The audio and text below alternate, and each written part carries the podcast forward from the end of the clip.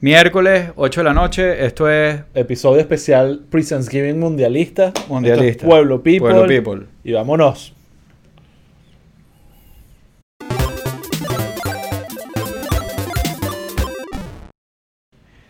¿Qué pasó? Mira, eh, esto para mí, eh, este es el típico episodio de podcast. Cuando tienes a alguien que no sabe absolutamente nada de algo, se lee una página de Wikipedia rápido y dice, ok, voy a hablar de fútbol. Ok. Ese soy yo. Eh, Ese Oye, eres tú. Sí. Ah, me gusta que admitas. Hay una parte de mí que admira eh, el hecho de que te, no te guste el deporte en general, ¿no? O sea, porque sinceramente hay un elemento de, de cuando das un paso atrás y ves y que ya va. Esta gente está toda vuelta loca, que si literalmente matándose Sí. entre ellos Ujú. y haciendo actos de corrupción impresionantes Sí. Para poder ver un, un montón de hombres corriendo detrás de una pelota. Sí. O sea, Yo- en verdad es absurdo. Yo lo que, te, lo que voy a decir, en verdad, yo no es que necesariamente eh, odie el fútbol, nunca fui muy bueno jugándolo, pero me he divertido jugándolo. Eh, esto lo he dicho antes, me he divertido viendo el, el- el mundial. Lo que no tengo es como la conexión fanática esa que, que tiene la mayoría de mis peers. Sí. Que es algo así como que tiene un equipo que si de la... Es que no sé ni cómo se llaman las ligas. Sí, la Premier League, O sea, la inglesa. La Exacto, liga- la, el- la- la del Madrid, ¿cómo se llama? O sea, no tengo idea. O sea, nada. Yo eso no la lo sé liga nada. española. Yo solo sé que a mí me gustaba de chamo Argentina, me gustaba a veces Brasil, a veces le iba al underdog. Había un cuento de que los de Camerún eh, entrenaban con cocos, la cosa más racista No vale. y balurda Bueno, del de, mundo. de eso vamos a hablar. Porque hay un tema eh, interesante con el tema del mundial. Es que al final es un tema de unión de culturas y, Claro. y de, y de choques Sí. culturales. Y de alguna forma esos choques culturales. a veces generan accidentes de tránsito de Como la-. Latinoamérica.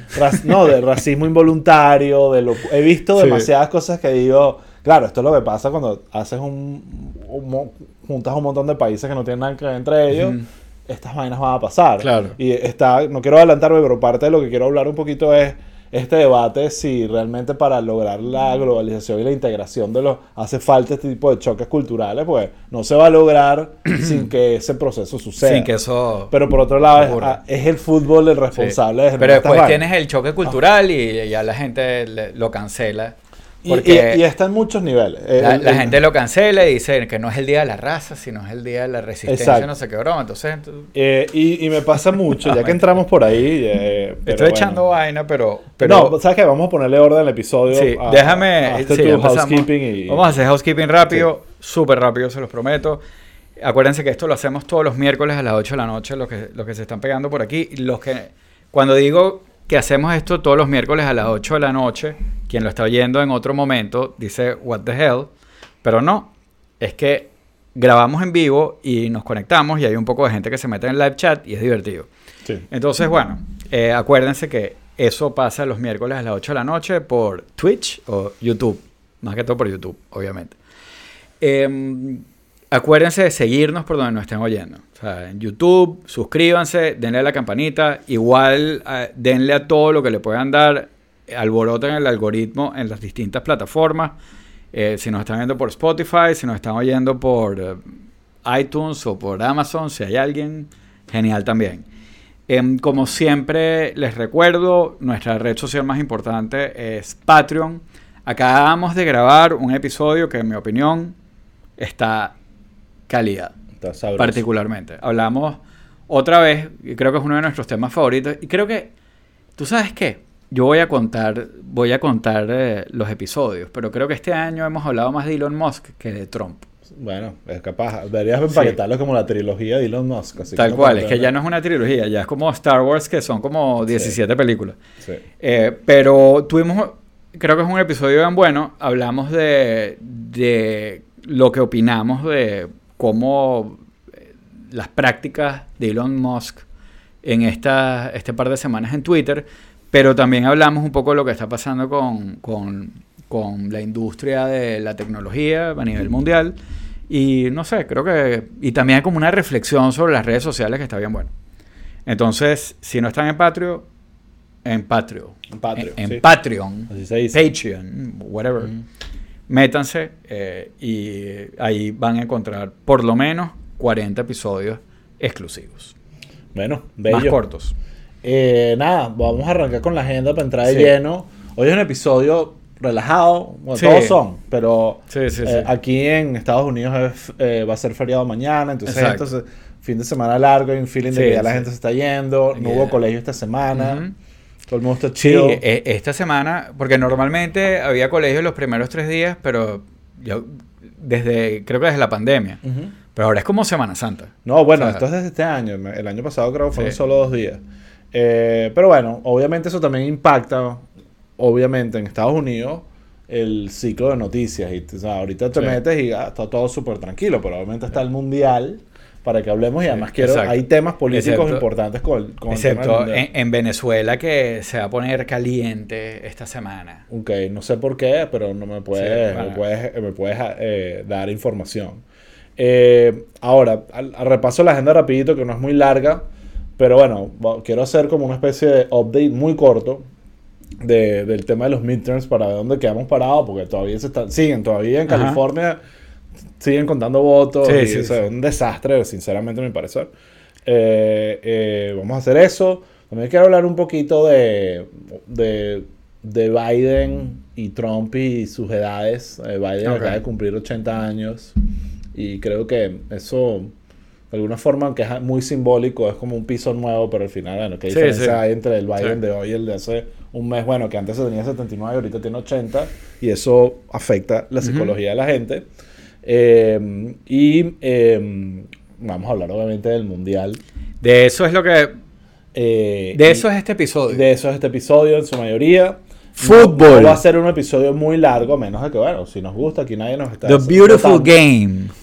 o The Ugly Game, que es parte de la, de la conversa. Exacto. y bueno, bueno, esa es la agenda. Pero para arrancar, quiero hacer una recomendación eh, de esas que me gustan a mí, de documentales y cosas así.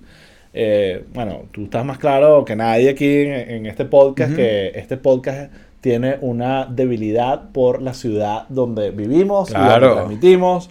Este episodio se transmite de la hermosa y ¿cuál sería la palabra? Flameante ciudad de Miami.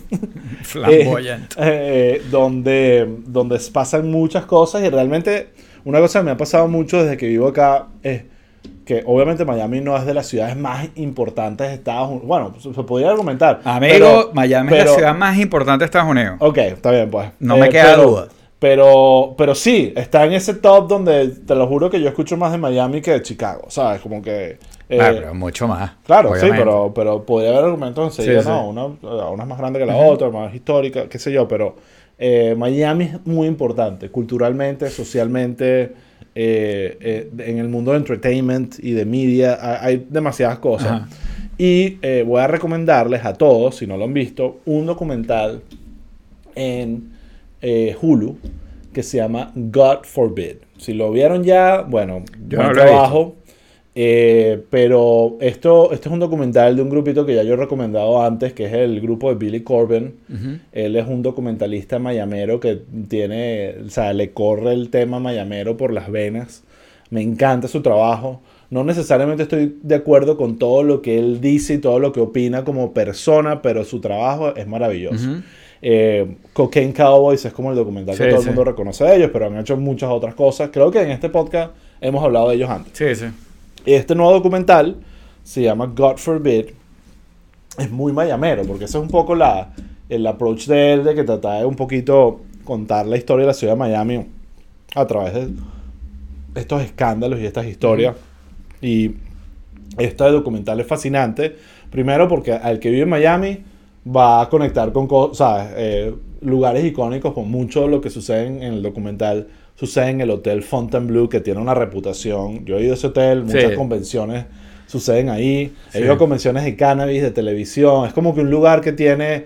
es, como, es, como, es como el lugar así que tú llegas y dices, ah, por eso es que Miami es la caricatura de Miami. Sí. el Fontainebleau es una caricatura de Miami que es real. O sea, llegas y dices, ah, esto es, por esto es que tenemos esta fama. Sí. Es, así, más o menos. Exactamente. Y ojo, eh, el Fontainebleau tiene muchas famas, tiene unas discotecas súper famosas, pero también alguna reputación sobre el trato de, de, blancas, digamos de esa manera.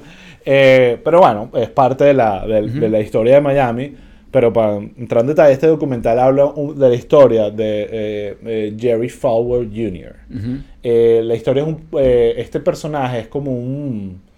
digamos un priest, un, eso tiene un nombre que ahorita se me olvidó, como una especie de sacerdote, pero como los de los Simpsons, donde están casados y tienen todo, pero... Un diácono. exacto. que no es un cura, pero es alguien que tiene como cierta autoridad. Cierta autoridad. y, y, él es el hijo del que realmente creó este imperio y tiene una universidad llamada Liberty University y es gente hiper religiosa, hiper católica o cristiana más bien, perdón. Eh, y, nada, con, digamos... Ah, si es cristiano, es un pastor. Eh, esas son sus costumbres y, perfecto. Pero resulta que esta serie revela el lado oscuro de esta pareja, los que esto salió, pues. esto salió en las noticias, así que no es algo que estoy como que spoiling anything, pero al final está, eh, este era este, este, tipo, Jerry Fowler, este, con su esposa. Eh, estos son unas personas que están en sus 50s, con un poder mediático y control absoluto de política. Y por supuesto, Trump está involucrado en toda esta historia y toda esta maraña. Eh, básicamente los descubrieron, salió la noticia de que eh, la esposa de él estaba teniendo relaciones con un chamo súper joven, de 20 años que era el pool boy, un pool boy del Fontainebleau. Pero esa no es la parte, bueno, una mujer tener una affair con un chavo más joven, ¿sabes? Que, que Desperate Housewives, ¿sabes? Como que eh, pasa. Pero la, la, la, parte como sordida de esto es que Jerry, el esposo, estaba en el tema y él se quedaba en el cuarto para ver la vaina. Ah, ok. Ok, y bueno, ¿sabes? Imagínense ya la locura de esta gente que por un lado era toda esta fachada de, de buenas costumbres, llegar virgen al matrimonio, todas estas cuestiones que son respetables pero por supuesto lo cuestionable es la hipocresía y todo lo que surgió para tratar de cubrir la locura. Incluyendo, porque esta es la única cosa que voy a adelantar porque está conectada a mi obsesión, que es la política, que es... Eh, él, él le dio un endorsement a Trump en la primera campaña, porque después de que ganó y toda la vaina, pero él fue uno de los primeros que apoyó a Trump. Y en el documental de alguna forma te dejan claro que era porque Trump sabía todo este peo. Y básicamente, el, el, ahorita se me olvidó el nombre, el, que era el, abogado de Trump que después metió preso y ahorita odia a Trump y escribió siete libros, ahorita se me olvidó el nombre del tipo. Ese fue el abogado que ayudó a estos a... ¿El Flynn? Eh, no. No. No, Flynn era el asesor de seguridad, ahorita se me olvidó, Michael, no sé qué cosa. En fin, el abogado este clásico de Trump, el, el, el grandotote este idiota. Pero bueno, él era también abogado de esta familia. Entonces, obviamente, ese abogado también de Trump, ahí como que, eh, mira, necesito que me ayudes con este favor. Yo te ayudo aquí, pero tú me ayudas acá.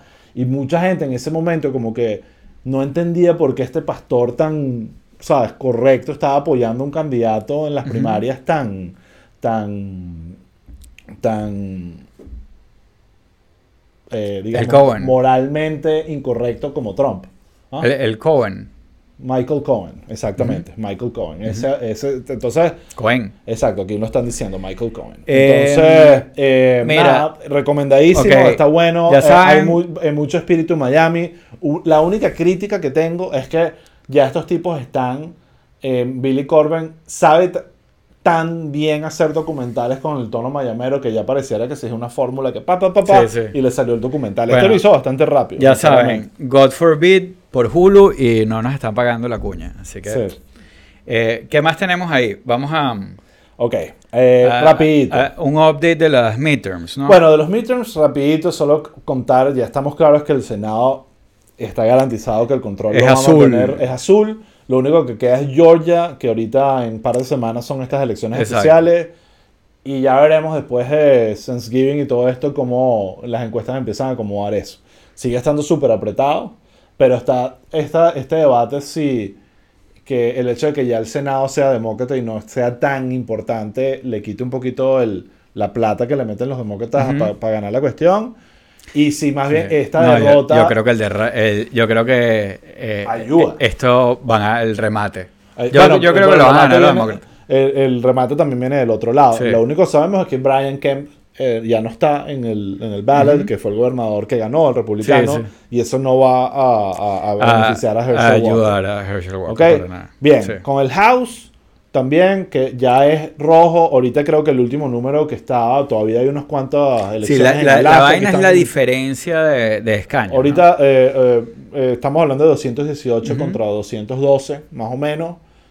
Probablemente se va a mover un poquito, va a terminar en 221 contra 214 o algo así.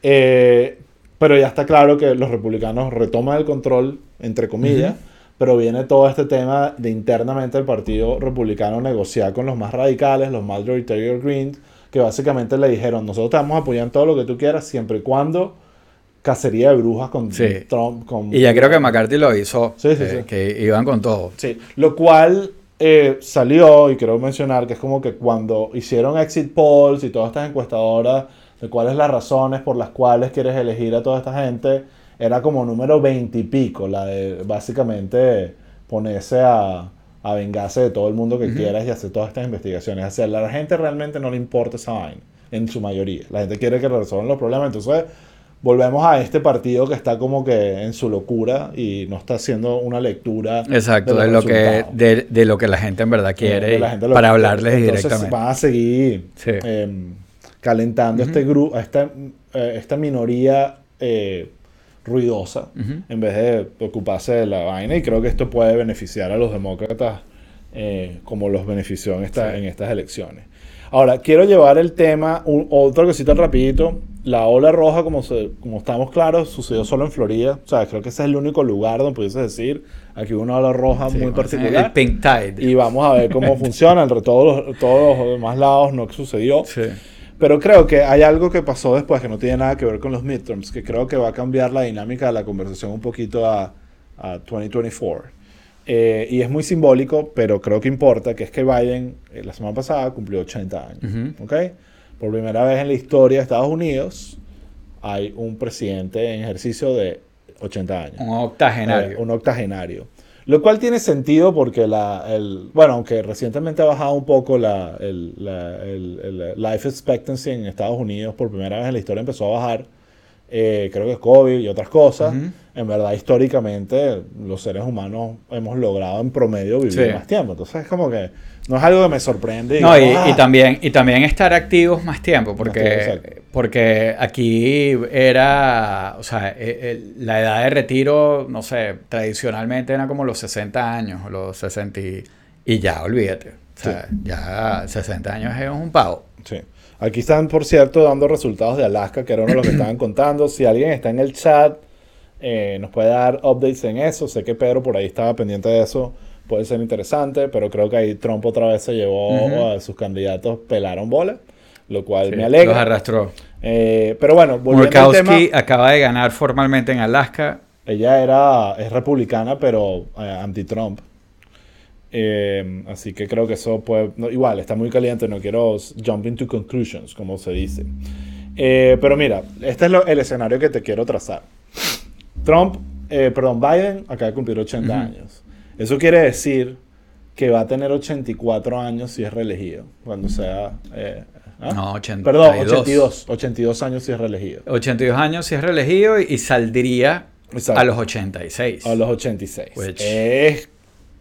¿Sabes? Es como que ah, ahí los años empiezan a contar como años de perro, un pelín, como que se acelera todo un sí, Exacto. Entonces, yo creo que eso es algo que aunque no creas, yo creo que él está consciente de eso, porque él nunca ha sido muy radical en que me voy a lanzar sí o sí. O sea, él, está, como que midiendo un poquito y sabiendo que él controla el timing de eso mejor que nadie. Eh, entonces yo creo que la, la, la, primera pregunta que te hago es, ¿tú crees que los, más allá del tema de cómo le vaya en la popularidad y todo, ¿tú crees que los demócratas realmente se arriesgan es relanzándolo o se arriesgan es repensando la vaina y volando. Yo creo, yo honestamente siento que, que, buscar otro candidato es más arriesgado que lanzarlo él otra vez. Yo también. Entonces, nada que discutir. ya, listo, se acabó. ¡Fútbol! vamos a hablar de fútbol. Por no, Benevisión. Estoy de acuerdo porque lo, lo, lo complicado ahí es entender que la realidad es que en estos gobiernos hay tantas personas trabajando en esto que no es una sola persona eh, es como casi, no simbólico, pero casi como que para que la, el gobierno de Biden funcione no necesitas demasiado a Biden. O sea, y eso pasa con otros presidentes también, es normal. Entonces, en ese sentido creo que va a tener, como siempre, que ver mucho más con el equipo que él tiene a su alrededor, lo que genere confianza o no, que con él mismo. O sea, y creo que, esto lo hablamos en la, cuando se lanzó presidente, que, la, el, que Biden de repente le queda mejor la posición de viejo sabio que de presidente, ¿sabes? Como... Sí, pero yo, siento, o sea, yo sí, yo sí siento que, que, que la presidencia de Biden, independientemente del equipo que tenga o que no tenga, o sea, últimamente yo sí creo que gira mucho alrededor de él, pero también por un tema de, de cómo se ha enfocado la, la política en general últimamente que, se han como concentrado, eh, se ha salido más como de los equipos a concentrarse más en, en, los, en los jefes, pues. Em, pero, pero yo creo que en, en, cualquier caso, o sea, el riesgo está en lograr que él pueda hacer una buena campaña. Ojo, hay un tema de framing también. yo lo veo y a mí me preocupa porque a veces digo, oye, se ve viejito o qué sé yo. Pero también eh, hay un foco en redes en enseñar que el tipo está viejito. eso no lo vas a poder evitar. No, no, claro, eso no lo puedes evitar, pero, pero yo creo que, que, que él no está tan mal como nos lo imaginamos.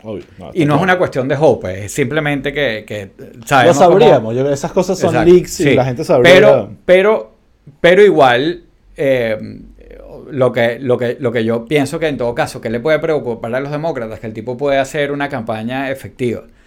Pero, de, pero then again, eh, si es Trump contra Biden, va a ser un Biden viejo contra también un Trump cansado. Bueno, ahí voy, esa es la otra parte. Eh, pero antes de saltar a eso, vamos a quedarnos en Biden porque hay unas preguntas interesantes. Eh, pongamos que va, aquí dice Víctor Raúl Ramírez, pongamos que Biden está seguro, pero Kamala también seguirá en el ticket. Eh, la opción de que el escenario de que eh, Biden diga, estoy bien, sí, no, pero Kamala va a salir ella, no Biden, decir, mira, eh, lo acabo de pensar y esto no es lo que quiero y yo lo quiero dedicarme a esto y decidí no yo creo que yo entiendo la lógica de eso para poner a alguien con un poquito más de power del lado de Biden, porque y, y, y, que, y que mal que bien ellos saben que una de las preocupaciones más grandes de la gente es la edad de él. Entonces, a lo mejor responder a eso poniendo a alguien más sólido ahí que la gente diga, bueno, si este viejo estira la pata, eh, tenemos a esta persona que es maravillosa. O como, bueno, aquí Pedro yo creo que también hay un, elementos de wokeness y de ¿sabes? De being politically correct, o sea, no vas a sacar a, a la mujer. No, bueno, puedes poner a alguien que, que eh, pero, pero, pero, también cuando tratas too hard, entonces pareciera que es, como que un tema ahí que más bien preferirías no tocar. Sí. Es como que... Sí, yo creo que, que, que, obviamente ellos preferirían no tocarlo, pero, pero yo sí creo que ellos tienen que, que... O sea, el punto débil de él, ellos saben que es ese. Entonces tienen que buscar reforzarlo con algo. Aquí dice, mira, una cuestión bien rara que sucede, que aquí Raúl está dando el clavo. En redes han exagerado el asunto de la edad de Biden, dejando entrever su senilidad. Totalmente, sí. Ahora, eso puede pasar también con la locura de Trump, ¿no? Que uno ve y exagera todo y de repente el tipo no está tan... Eso dicen a veces, que el tipo cuando... Bueno, pero en verdad... Pero en verdad sí, en verdad sí. O sea, obviamente la gente que está contra Trump eh, pone más foco en la locura que la gente que no está contra él. Aunque la gente que está con él también a veces le gusta, este, eh, enseñar las locuritas que hace, pero independientemente de lo que sea, eso es completamente, eso es, eso es natural, pues. Yo creo, y aquí saltamos el tema de Trump, que em, irónicamente las paradojas de la vida, las ironías de la vida, muchos estrategas demócratas están rogando que sea Trump el candidato. ¿Sabes? Que sea, ¿sabes? Como que eh, eso no quiere decir que está garantizada la victoria, pero o sea, no me puedo imaginar un candidato más débil, ¿sabes? Que, ¿sabes? Que, Trump eh, ahorita. Ojo. O sea, Trump ahorita está débil, es clarísimo que está débil, tú lo ves en, en, los apoyos, lo ves en su discurso, en, la falta de energía. Sí. Porque se le ve... bueno, aquí Se le ve falta de energía, pero, pero, pero volvamos. Cuando el tipo bajó de la escalera bajo de los cielos en la escalera mecánica, eh, eh, o sea, era un chiste. O sea, candidato más chimbo y más débil y más balurdo no había. Y ganó. y ganó. Eh, poco a poco y porque la gente lo subestimó. Y ahí vamos. Eh, eh, ya dijimos que Biden acaba de cumplir 80, pero este jovencito verdecito recién salido del horno llamado Trump tiene 76. O sea, es como un carajito. Un carajito. y va a tener 78. 77. por el tema de que cumple en mm, junio, creo cuando sea reelegido. Eh, y, eso quiere decir que va a estar sin duda eh, cumpliendo 80 años. Grumpy old man ahí dándose con. O sea, también vamos, o sea, si Trump es, re, digamos, reelegido, o sea, sí, o sea, cabe, el argumento, pero si Trump vuelve a ganar la presidencia. Una tercera vez, imagínate. Va a ser otro presidente que va a llegar a 80 años, a menos que suceda el impeachment, que probablemente va a suceder. Si reeligen a Trump una tercera vez. Exacto. No, no hace falta que lo elijan una tercera vez. Con esta vez ya llegaría a 80 años en la presidencia. No, pero esta vez sería la tercera. Exacto, exacto. Ah, ya entendí el chiste. Entonces, claro, hay una gran diferencia entre, porque creo que no hay, hay una diferencia entre 2016, que fue con la primera vez que se lanzó, porque Trump era simplemente una promesa, no había un, un, resultado, mira, esto fue lo que hice. y esto fue lo que deshice y lo que destruí y lo que construí. Entonces, ahorita hay eso. Eh, lo que, en el 2020, que fue cuando se relanzó, eh, em, no había January 6 todavía. Claro. Eh, había, había toda la locura, COVID, todo el desastre y todos sus peos, pero todavía no había sucedido January 6. Ahorita tenemos todas esas cosas y la gente yo creo que está poniendo y que ya, esto es el personaje. Yo creo que la gente, incluso él, lo hablamos antes, está cansada de él. ¿Sabes? Como que, ah, otra vez, que agotamiento. Entonces, hasta ahorita para ya empezar a hablar de fútbol y hacer este episodio divertido. Fulbo. Yo creo que De Santis está siendo extremadamente inteligente en esperar que esta vaina caiga por su propio peso, deja que Trump... No, y él tiene tiempo todavía. Implote, tiene tiempo, pero yo sí creo que, se, que, él está pensando en, en, que Trump no va a tener, va a ser un candidato débil, él casi que va a caer parado en el, en el escenario de, la, de las primarias y que ya aquí estoy. Eh, pero bueno, ya Eso va a ser interesante. Eso, e, eso sí, eh, eh, digo, la, todo el proceso de primarias de los republicanos creo que va a ser bien interesante. Bueno, miren chicos, aquí les vamos a darle un break antes de que entremos a hablar de fútbol. ¿Algo más que quieran que toquemos aquí el tema de Santis, Trump, Biden y el apocalipsis político? A ver, De Santis está jugando con buen director técnico y aprovechando el medio tiempo. Aquí ya están, ya quieren es que pasemos al tema de la noche. Fútbol. Ok. Vamos a hablar de fútbol, Raúl. Sí. Fútbol. Eh, bueno, aquí la, la manera como que, lo que quiero que hablemos, obviamente, es del mundial. Vamos a empezar con la conversa normal tú no eres muy futbolero, ¿no? Nada. o sea, ya eh, lo, dije un poquito al principio, pero es como que me cuesta conectar con la fanaticada del fútbol. Eh, o sea, yo no tengo un equipo fuera de lo que yo te estaba diciendo, como, ¿cuál es tu equipo? Argentina. Sí. Bebeto, qué sé yo, ese es de Brasil. Ya con lo que acabas de decir demuestra mucho eh, tu, nivel. Pero digo, digo, es que me acuerdo de esos mundiales de, cuando estaba chamo, es que sí, eh, Ronaldo, Romario, eh, Batistuta, era el que estaba pensando, ¿no? Eh, ¿Sabes? Ok. Em, y eso que bueno, ahorita que soy ítalo veneki, como dicen los amigos del cuartico, entonces Italia no va para el fucking mundial, tiene dos mundiales que no va para la, para broma. Entonces, bueno, me quedo, mi equipo será Estados Unidos, supongo, porque... Sí, es pero, el que más estoy conectado ahorita por tema de... Por cierto, mi hijo es un, el custodio es una rata. Él de iniciativa propia, me dijo, eh, cuando, cuando Estados Unidos metió un gol, el otro día que empató a uno, pero mete el primer gol, se me voltea y lo primero que me dice es, mira papá, eh, yo acabo de ver cómo mi equipo nacional mete un gol y, todo tengo siete años. Tú tienes Tú nunca has visto eso. estás esperando. Así mismo me lo digo y que, wow, pero fue rudo. Pero, pero, pero mira, por la espalda sí, chimbo. y que tú, gustó, te pasaste. Esto es pero, hoy en día. Pero una pregunta, tú, y, y tú no tienes. Eh, ¿Ustedes son italianos? ¿O Más o menos. No. Realmente el apellido Graciani es Corso. Es Corso. Entonces hay como una. Es como italiano porque Napoleón le dio la gana. Sí, exacto. Pero... Eh, perdón, es francés porque Napoleón le dio exacto, la gana. Exacto, eh, pero, pero, no. Pero no, en verdad no hay mucha. eh, identidad directa. ¿sabes? Como Entonces yo... Mis, mis, abuelos son de Cumaná y de, y de, y de, y de eh, San Antonio del Golfo Mm, ok. y de Macuto, ¿sabes? Como hay, un Venezuela Está heavy claro. en mi familia. Está antes claro. Eh, Sí. A mí- es más, mi, mi relación con el fútbol en un principio fueron los mundiales. Yo era, eh, obviamente, como niño uno conecta más con un mundial que con una liga, a menos que tengas un papá fanático eh, que le encanta el River. O sea, hay mu- depende del país, pero por lo menos en Venezuela la conexión fue con mundial y mi conexión fue primero con Alemania porque fue el primer país que ganó un mundial cuando yo tenía como Ok. uso de razón. Pero mi primer mundial realmente que viví como niño fanático fue Italia 90. O sea, co- México 86 yo todavía estaba... Yo sí muy- tengo recuerdos de, de Tengo México recuerdos- 86. Tengo recuerdos, pero no... y como no mi me con- familia iba mucho por Argentina, yo siempre yo me tendía a acuerdo- ir por eh, yo Canilla, Maradona. Yo me acuerdo que de niño, México 86, me acuerdo de ver la final en casa de mis abuelos, Sí. pero no era una cuestión que me conectó. Sí. El en Italia Pero 90, Italia 90 fue un mundial especial. barajita, vaina, locura, obsesión. Sí, yo tuve, yo tuve también el álbum en, en esa época que era que no había calcomanías todavía, era un desastre con la Y a pega partir la de ahí, bueno, Italia 90, Estados Unidos 94, locura. Italia fue Italia es interesante porque bueno, el, el- o sea, toda la iconografía eh, y fue muy arrecha, Muy o sea, arrecha, es la mascota, La canción, la mascota. la, la canción es una de las y el canciones mundial épicas. también, fue un mundial Sí. muy bonito y, y que, que tuvo mucha historia. A mí, fíjate, la- esa canción es muy buena. Y Yo creo que.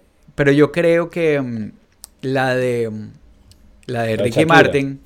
No, la de Ricky La Martin. de Ricky Martin, sí. Eso fue un ícono. O sea, eso fue un evento, una cuestión cultural para los latinoamericanos muy arrecha. Totalmente, y la de Shakira también. Yo me acuerdo, yo me acuerdo cuando el bicho entró en el campo cantando la broma y había como unos zanqueros y, una- y yo decía, chamo, qué bola. O sea, de verdad Sí. se, se sentía como, como una vibra ahí. Pero el mundial, yo que no conecto como con, con la fanaticada del fútbol y eso, para mí el, el- el- el momento del mundial es- siempre era como un break en la vida.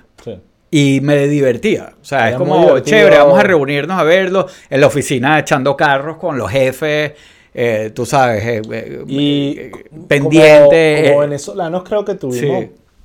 La desgracia de nunca poder ir y esa frustración. pero a estaba. venezolanos les sabe a culo. Pero, pero por otro lado, hacía que disfrutaras realmente el mundial. sí, mejor, y a los venezolanos no les importaba nada. Iba ganando Camerún y te ponían la camisa Camerún. Y, y, y- y, bueno, aquí la mayoría son venezolanos los que están aquí. También hay, hay venezolanos aquí que a lo mejor no vivieron esa época. Pero, o sea, Venezuela se para en el mundial. O sea, las Mercedes se trancaba Sí. después de un partido de- de- cuando ganaba Brasil y no hay ni un brasilero en Caracas. O Sí. sea, eh, eh, ¿me entiendes? O sea, Sí, sí, sí. y, ojo, a mí me parece que ser pastelero no tiene nada de malo. Nos disfrutamos nuestra cuestión y la verdad es que era una cuestión bien divertida. Sí.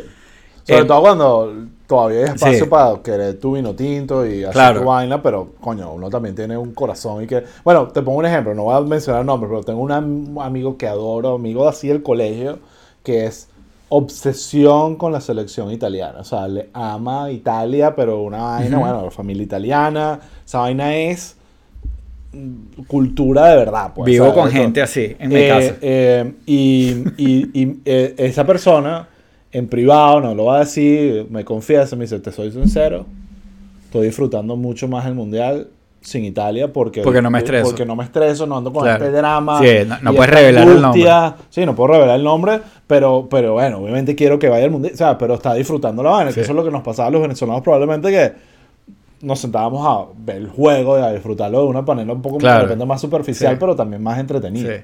No, y- Eh, y, y eso que estás diciendo, en mi casa que también es eh, Italia y broma y tal, que es la que le gusta el fútbol en mi casa. O sea, ella se, le está, se levantó a las 5 de la mañana para el partido de Argentina. Claro. Y yo así tapado con la cobija y dice, estás loca. Bueno. Pero, pero bueno, yo Ahora, sí creo que Venezuela no teniendo esta tradición futbolística, eh, que bueno, te- tiene sus razones y es una cosa que, que completamente aparte. Eh, independientemente de eso, para mí, imagínate yo, que soy el antifútbol, siempre fue muy especial. Y me parece que sí, que había algo como de, de, eh, muy positivo que giraba alrededor de este evento que pasaba cada cuatro años. Lo que pasa es que antes no había quizás, eh, y no lo que pasa, pues, lo que no, quizás no nos imaginábamos en esa época es lo que estaba ocurriendo eh, tras bastidores para que se diera, para que se dieran estos eventos. Que últimamente, eh, desde más o menos 2014... Eh, antes. Sí. desde antes, pero yo creo que 2014 es un punto donde... Donde, como todo, todo, todo el mundo dijo, o sea, es que la corrupción en la FIFA es tan de frente Ajá, ya, ok. Vamos a arrancar. Ya hablamos de mundial, nos pusimos lindo, de la parte cultural. Ahora hablemos un poco del, del, evento como tal y de a dónde vamos, que es el argumento de explicar un poquito. Muchos probablemente ya, lo, ya lo saben. De por qué nosotros cancelamos el Mundial exacto, de Qatar. que Raúl está todo pro de que no, yo no veo partidos, yo cancelo el Mundial, lo cual es una ridiculez, pero, pero hay gente que lo está haciendo. No me parece tan ridiculez, pero yo no lo he Es una gran ridiculez. Eh, eso lo vamos a debatir. Pero para hacer un poco un timeline. Em, justamente en esa época de eh, desde México 86, Italia 90, eh, el presidente de la FIFA en ese momento era Joao Avalanche, era, un brasilero eh, que ya, ya murió. Y se cuenta que él fue como el primero que entendió realmente el poder. Las posibilidades. Las posibilidades de monetizar lo, que, lo que es esta organización llamada la FIFA, que en teoría es una organización sin fines de lucro. Sí, sí. Eh, sí, que era como un club de varones. Eh, escalar y meter esteroides al concepto de un mundial y lo que se le puede sacar. No solo mundial, esto empaca mucho más cosas, pero enfoquémonos en el mundial. Y bueno, obviamente eh, eso generó un, montón de decisiones que vinieron después, hiper controversiales y algunas realmente no solo controversiales, sino realmente malas y negativas y, y con confesiones y todo. Entonces, ¿Qué pasa? Los mundiales usualmente se anuncian ocho años antes porque los países tienen, que, prepararse. Tienen que prepararse y, bueno, son un montón de estadios, logística. Los países eh, tienen que prepararse porque creo que en promedio más o menos... Esto no es el, las Olimpiadas, que hay mucho de construcción y tal, pero esto es realmente olas masivas de gente. Claro, creo que, eh, creo que el, el promedio es como un millón y medio de personas que llegan a un país. Están esperando 1.9, creo que es para para, para, un país que tiene 3, ¿sabes? Que es Qatar, que eso es parte de lo no, que pero ahí que estarían esperando, bueno. ¿Ah?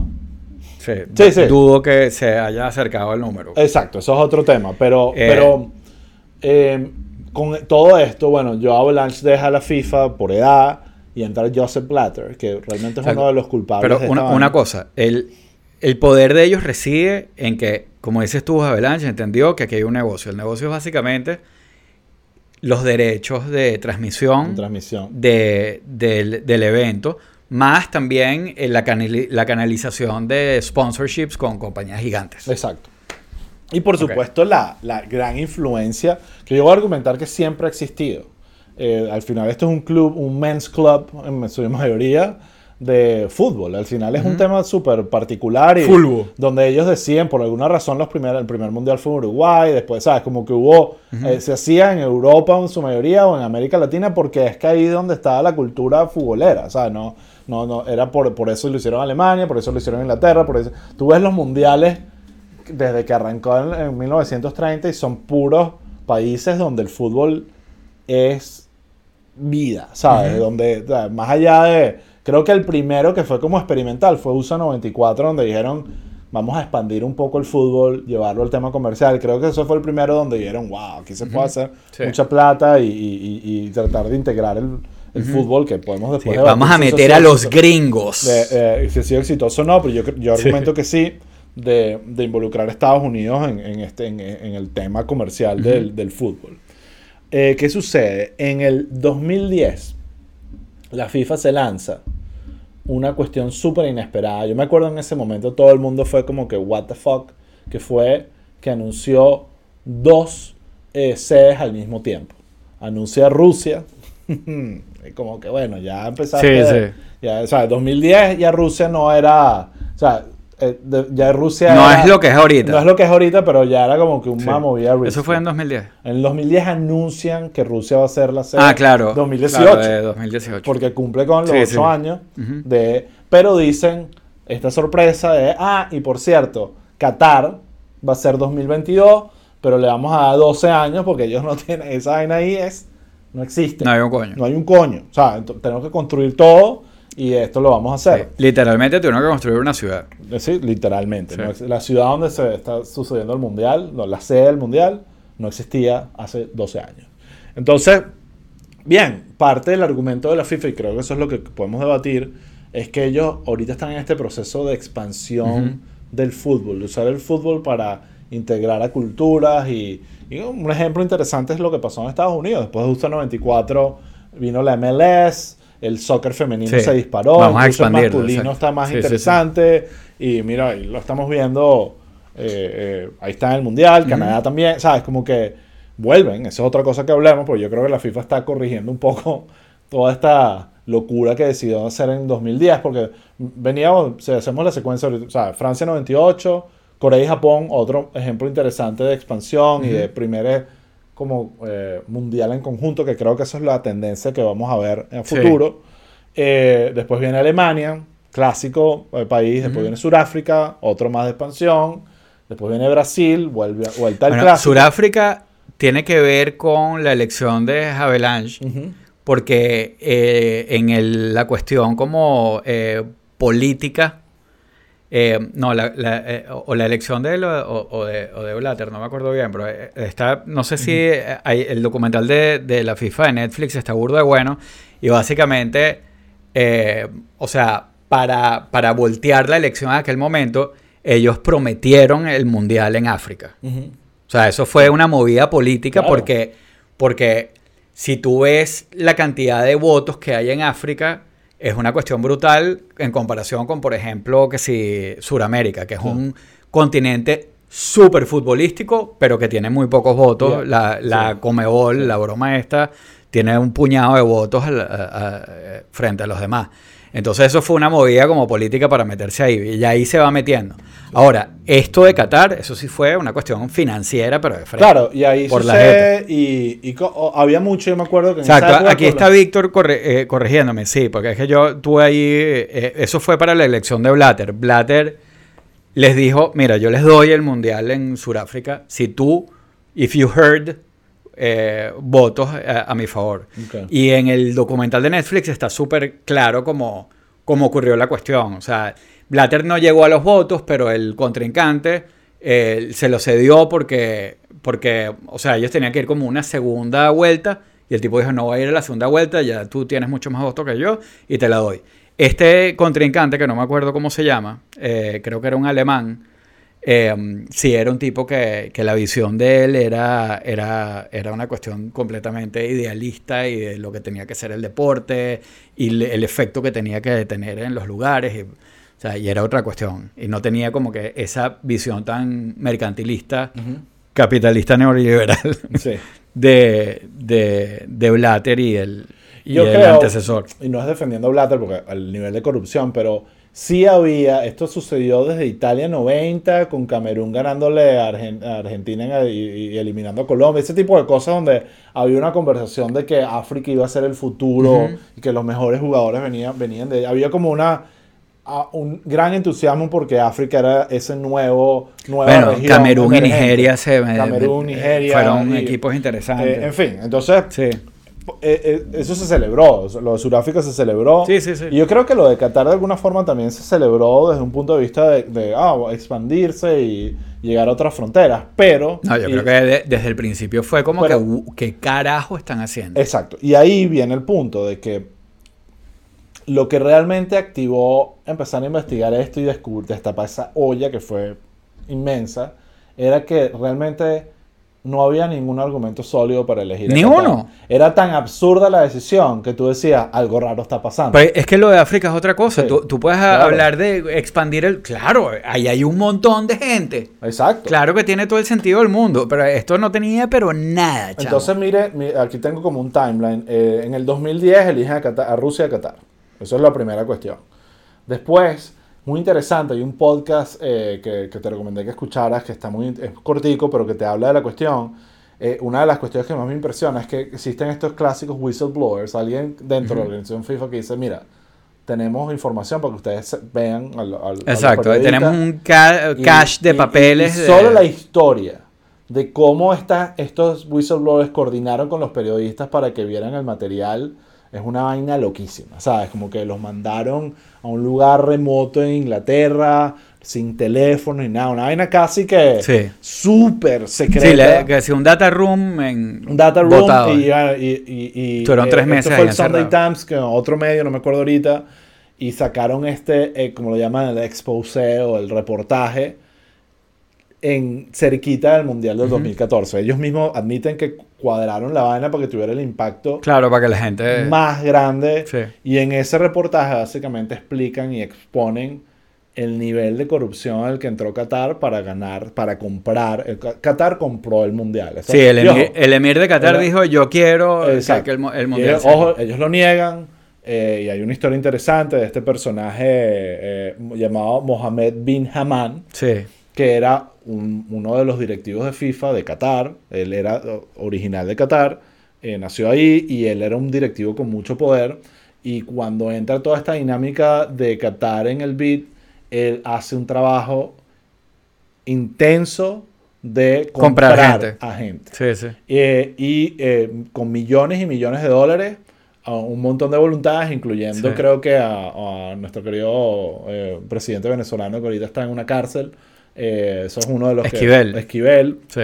Y, y un montón de gente. Entonces, eh, uno del dato como curioso es que mucho de la evidencia fue gracias a- al asistente de este personaje, que era una persona Sí, súper el- organizada. el tenía paper trail registro- que dejó el fue paper brutal. trail era como, mira, Sí. eh, me encantaría contratar a esa persona como project Sí. manager porque hizo un Sí. excelente trabajo en este caso para que la- Sí.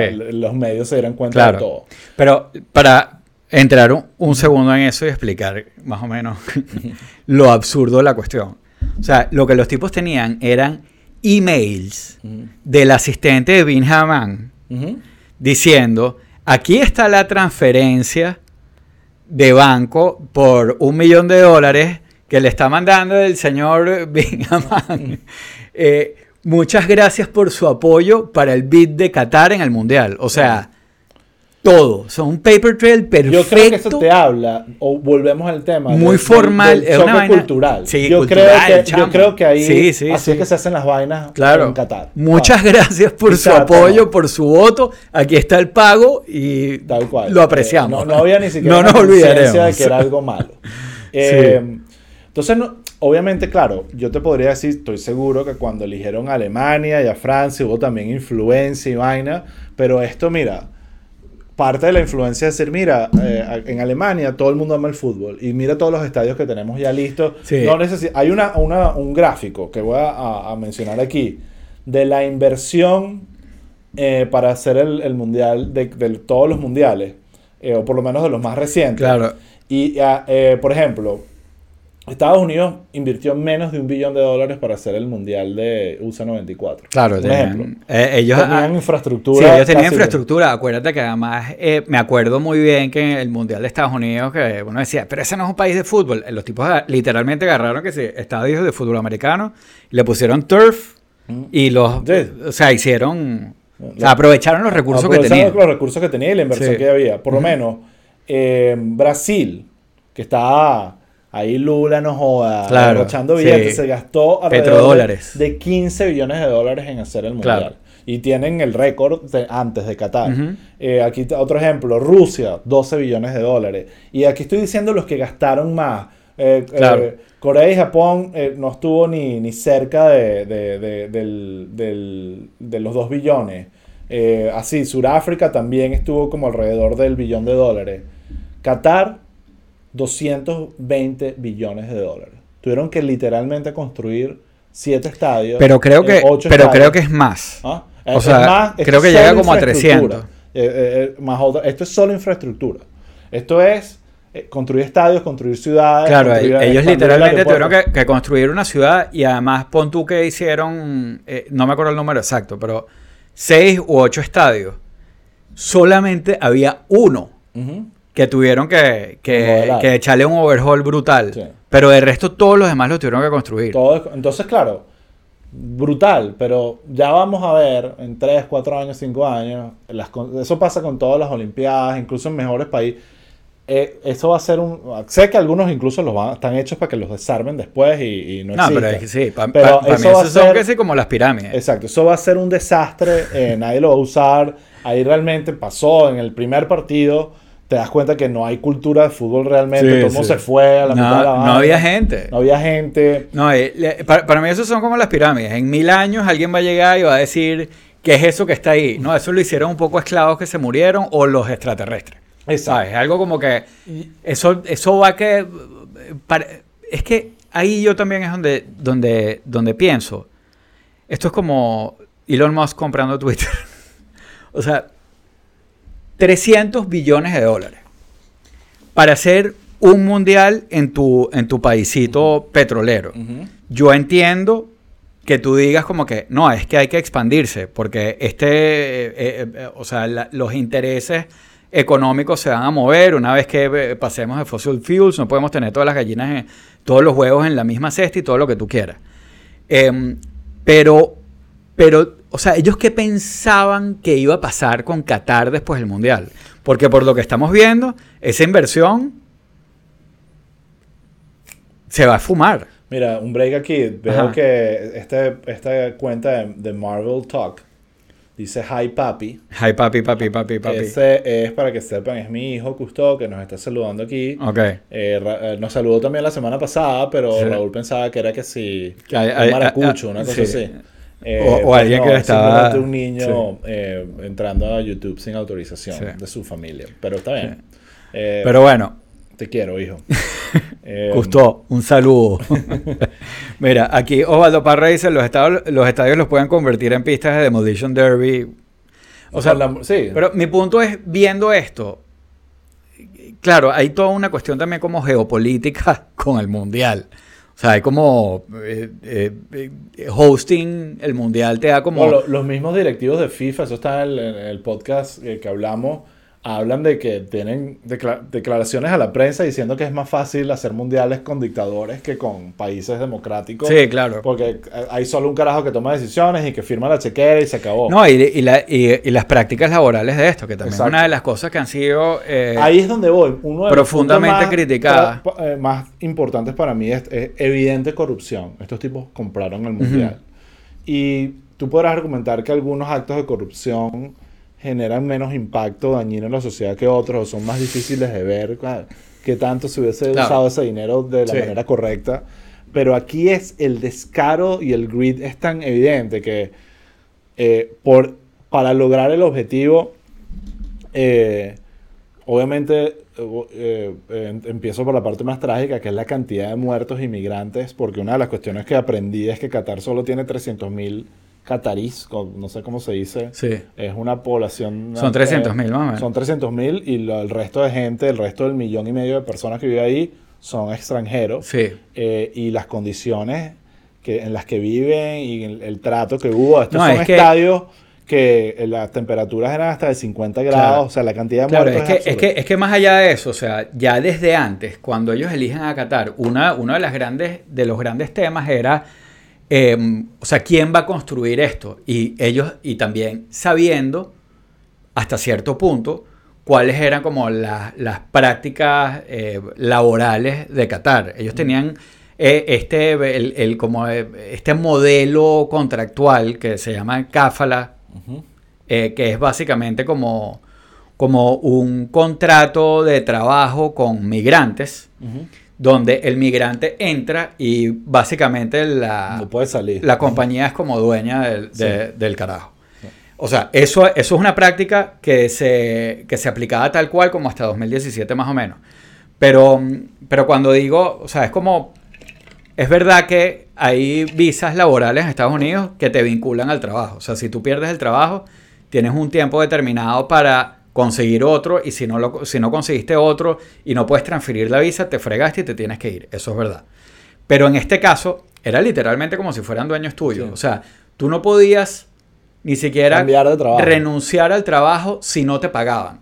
O sea, si ellos te retenían los sueldos por la razón que fuera, e, eso no te daba derecho ni siquiera a renunciar de trabajo o a brincar a otra compañía. Si tú querías salir del país, tienes que pedir una visa especial al Ministerio de Trabajo para que te dejaran salir. Prácticamente como si te tuvieran secuestrado. Si tú te sentías mal y a la compañía le daba la gana de que tú tenías que trabajar, tenías que trabajar. Entonces, o sea, son, eran turnos locos de 16 eh, horas donde les pagaban, eh, eh, bueno, el sueldo mínimo eran como 150 dólares al mes. Entonces, por ahí va la cuestión. de verdad, unas condiciones paupérrimas, no hay claridad sobre cuánta gente se murió porque el, salto es tan grande como de 6.500 a 10.000 a 10 personas. Pero en cualquier caso... Pero es que, mira, lo reckless es como que obviamente ellos no pensaron en eso, ¿sabes? No es que estaban pensando y que no, se va a morir gente, y, sino que no, no, tomaron en cuenta estas vainas. Incluso, esto no lo sé ciencia cierta, pero si mal no recuerdo, cuando anuncian Qatar, ni siquiera anunciaron que iba a ser en, en invierno cuando todos los mundiales. Ah, no, no, era en la época. Eh, ellos, ahí fue que, ah, ¿verdad? Que va a ser burda de calor y esto puede ser un problema. Entonces ahí viene, ah, otra decisión. Todas las ligas tienen que reestructurarse. Eh, realmente lo de Qatar se, acomodó como, como tú tratas de acomodar. Aire acondicionado en todos los estadios y, se hacen diciembre. forzaron esa vaina de una manera que no tuvo el más mínimo sentido. No, no tenía sentido. Consecuencias y actos de corrupción y de obviamente, ¿qué pasó? Volviendo al timeline, en 2014 sale este exposé del Sunday Times, explota, yo me acuerdo con un poquito cuando eso sucede, toda esta locura, ¿y qué hace FIFA? Lo niega. Dice que toda esa evidencia que, que están es mostrando es mentira. Ok. 2015, no sé si tú te acuerdas, pasa toda esta vaina con el, escándalo de, sí, de la FIFA. Sí, cuando mete empresa Esquivel. Cuando, cuando mete empresa Esquivel, eh, estos rates en oh, Suiza eh, aquí en Estados Unidos, me acuerdo que Loretta, el FBI metido, yo eh, en, Fluent ya no, pero trabajaba, eh, una persona que trabajaba en la CONCACAF aquí en Miami cuando eso pasó, y los cuentos son heavy, o sea, ahí de la, más de la mitad de los directivos están que sí presos ahorita. Entonces, yo sí creo que toda esta locura de Qatar fue lo que unravel en toda esta locura de, de mostrar evidentemente el nivel de corrupción al que estaba metido todo el mundo en, esa, en, la FIFA. Y eso es lo que está, lo que está, el impacto político que está generando es que la FIFA ahorita creo que va a entrar en una etapa de, eh, de empezar por lo menos a elegir un poco mejor las sedes. Entonces por eso eh, Estados Unidos, Canadá y México tuvo sentido, es una vaina que tiene, tiene absoluto sentido. No me extrañaría que el próximo mundial, que lo van a anunciar pronto, el que viene después. Venezuela, Trinidad y Guyana. Creo que se van a ir un poco con, mira, esta vaina de expansión cultural y tratar de forzar el fútbol en lugares donde realmente no necesariamente sale bien todo el tiempo. Entonces creo que van a irse más por, mi teoría es por países que tienen cultura futbolera de verdad y empezar a mezclar. Yo me imagino perfecto un Argentina, Chile, Uruguay. Eh, ese, el cono sur, el cono sur mundial, eso me lo imagino. Sí, pero más allá de, Me imagino un España-Portugal. Claro, pero... ¿Sabes? Que, que, elijan ese tipo de países donde... Pero hay países que, que de repente, culturalmente, o sea, que no son tan fuertes en el fútbol, pero... Pero hay gente, o están geográficamente ubicados en un sitio que tiene sentido, ¿me entiendes? o sea, si estás en Europa... Eh, o sea, un mundial en Europa, en tres países, algo así, es comodísimo. Llegas en tren desde todas partes. Lo que yo no estoy seguro todavía, ya vamos a cerrar, son las nueve, es el impacto que va a tener esto para Qatar como país. Porque mucha gente claro, podría pensar eso es lo que, te digo. que va a quedar estos dinosaurios y va a ser una, un, un, país fantasma donde toda esta infraestructura no sirvió para nada pero podría que no, podría que logren que, que, que realmente, o sea, tienen el billete para que después venga la Fórmula 1 y después venga el otro y, puedan mantener. Yo no, sé. Utilicen eso como una plataforma para poner el país en el mapa. Sí, o sea, yo creo que, más bien eh, este mundial ha servido como para exponer todo este tema de corrupción y por otro lado, o sea, yo no sé cómo lo ven, eh, cómo, cómo, lo ve Qatar, pero ha, sido como el hazme reír, o sea, ha sido como un chiste. ¿Has visto los, los mexicanos haciéndole bullying a todos estos tipos? O sea, es como, se ha convertido como un chiste. O sea, y todo este tema de derechos humanos, además también eh, el tema de las mujeres, de, el trato a las comunidades LGTBQ, o sea, todo esto en verdad es relevante. Eh, ahora, yo creo que hay que cerrar con el tema de, de, cómo te sientes viendo el mundial. Tienes que sentirte bien, tienes que sentirte mal. O sea, tienes. O sea, eh, what's the deal here? O sea, ya estamos aquí, ya el mundial es ahí. No se pudo evitar antes. Los únicos, y ahí va mi argumento, y soy un pelín radical en eso, los únicos que no tienen la culpa de toda esta locura son los fans y los que aman esta vaina y que, y que esperan con ansias cada cuatro años para que suceda el mundial. Ya sufrieron demasiado esperando seis meses más de la cuenta. Eh, y yo creo que es una tontería estar que sí, no voy a ver el mundial como protesta. O sea, eso creo que es una absoluta tontería. Y creo que la gente que va a hacer eso es realmente la gente que no le importa tanto el mundial. Que, que puede darse el lujo de, de, que eso no trascienda en su vida. Pero la gente que ama el fútbol y que es mundialera, va a ver esa vaina, va a ver todos los juegos y le sabe al, todo lo que, lo que haya pasado con la FIFA. Obviamente quisieran que los mundiales la próxima vez sean lugares que tengan más sentido. Yo creo que si hay una vibra de que los estadios vacíos y todo eso no gusta, pero eso también cambia a medida que el mundial avanza. O sea, eso ya vamos a ver eso cambiar.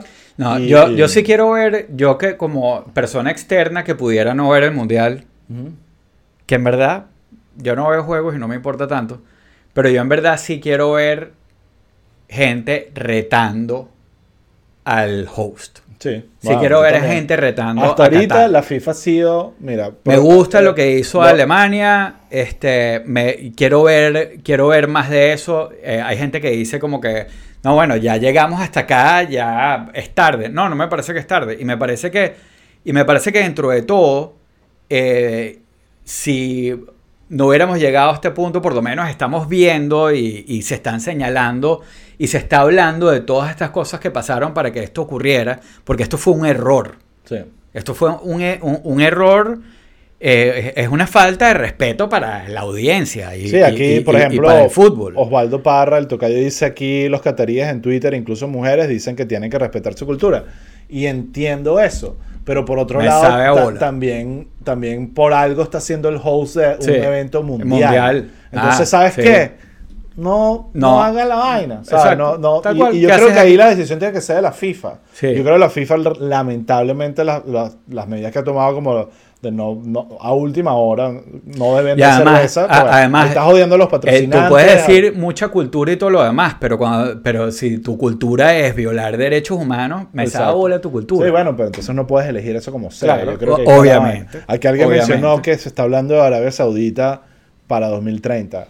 Apuesto lo que sea que no elijan Arabia Saudita para el 2030. O sea, la FIFA si quiere implotar va a hacer eso, pero no creo. No bueno, por lo, menos, eh, por lo menos eh, tienen más tradición futbolera, eh, pero esto no tiene sentido. con el tema de derechos humanos y, el trato a la mujer, y es que no me quiero imaginar. Es que más, yo sinceramente creo que la FIFA dice, ya vamos a tomarnos un break de esta vaina. Yo creo que está bien, mira, ya hicimos Corea y Japón, ya hicimos Sudáfrica, ya hicimos Qatar. Vamos, vámonos tranquilos, hacer una vaina en España. Que, no, pero es que, pero es que yo creo que el dinero Ah, el dinero se produce. Pero es que yo creo que el dinero los va a llevar para otro sitio. Porque aquí tienes problemas, problemas con los sponsors. Eh, que, de repente un día los tipos dijeron, mira, no, ya no vamos a vender cerveza aquí. Eso te genera un problema como Budweiser, que es un sponsor brutal de la broma. Eh, y problemas con los sponsors que de repente dicen, ya va, esos estadios están vacíos. O sea, sí. Eh, eh, eh, este es un evento que no. ¿Cuánta gente comparado con los otros mundiales? esos números hay que una compañía de, cerveza que siempre es un sponsor importante. ¿Tú crees que para los próximos mundiales va a estar allá? con, con, este backstabbing que me acabas de hacer el día antes. Van a negociar de una forma distinta. No, o sea, no. Yo creo que en eso, estoy de acuerdo contigo que eso va a incluir su decisión y su. Ojo, ojo, ojo, te voy a decir una cosa. ¿Cuántos hayan sido? Mil que no sé si habrán sido mil, pero tienes a la barra brava mexicana gritando, queremos cerveza, eso es publicidad gratis. O sea, está bien, pero... Bueno, gratis no, te costó una plata. hay pues, países, pero, ahí está... China que... Yo eso a Budweiser le sacaría en redes sociales el jugo que Creo que hicieron algo, creo, no me acuerdo ahorita, pero creo que hicieron algo para sacar el jugo. Pero un ejemplo que pongo, o sea que es breve y no, no estoy defendiendo a China de ninguna manera, pero me acuerdo cuando China hizo las Olimpiadas en Beijing, hubo un esfuerzo importante de educar al, al al, al, al, al ciudadano pero es que los chinos a, son recibir, claro, se prohibieron que se escupía en la calle, ¿no? así que era como que, mira, vamos a tratar de portarnos bien con la gente. Sí, vienen invitados. creo que hay un poco de, de, tema de ego y de, y de prepotencia en, en, los, en los cataríes con esto, pero, pero bueno, nada, Raúl, ya. Vamos a ver, yo, yo todo eh, eso lo estoy viendo con, con un poquito de malicia, si, si quieres que te sea absolutamente sincero. Pero bueno, yo creo que podemos dejarlo hasta aquí. Bueno, nada, eh, chicos. Eh, por favor, opinen aquí en los comentarios qué les parece. Hay que ver el mundial, no hay que verlo. Hay que verlo. Y si hay que verlo, cuál es su equipo. Yo ahorita no tengo eh, a Japón, quizás, no sé, Estados Unidos. Team USA. USA. Team USA. Sí. nada, bueno. Pero bueno, nada. queda otra. Para que mi hijo me fastidie, gustó. a dormir. A dormir. Sí. Bueno, nada, Raúl, que te vaya bien. Happy Thanksgiving a todo el mundo. Que lo compartan en familia, eviten la conversación política y, y nada, si no es posible, bueno, échense unos palos al menos. Así mismo. Hasta la pues. próxima. Vale.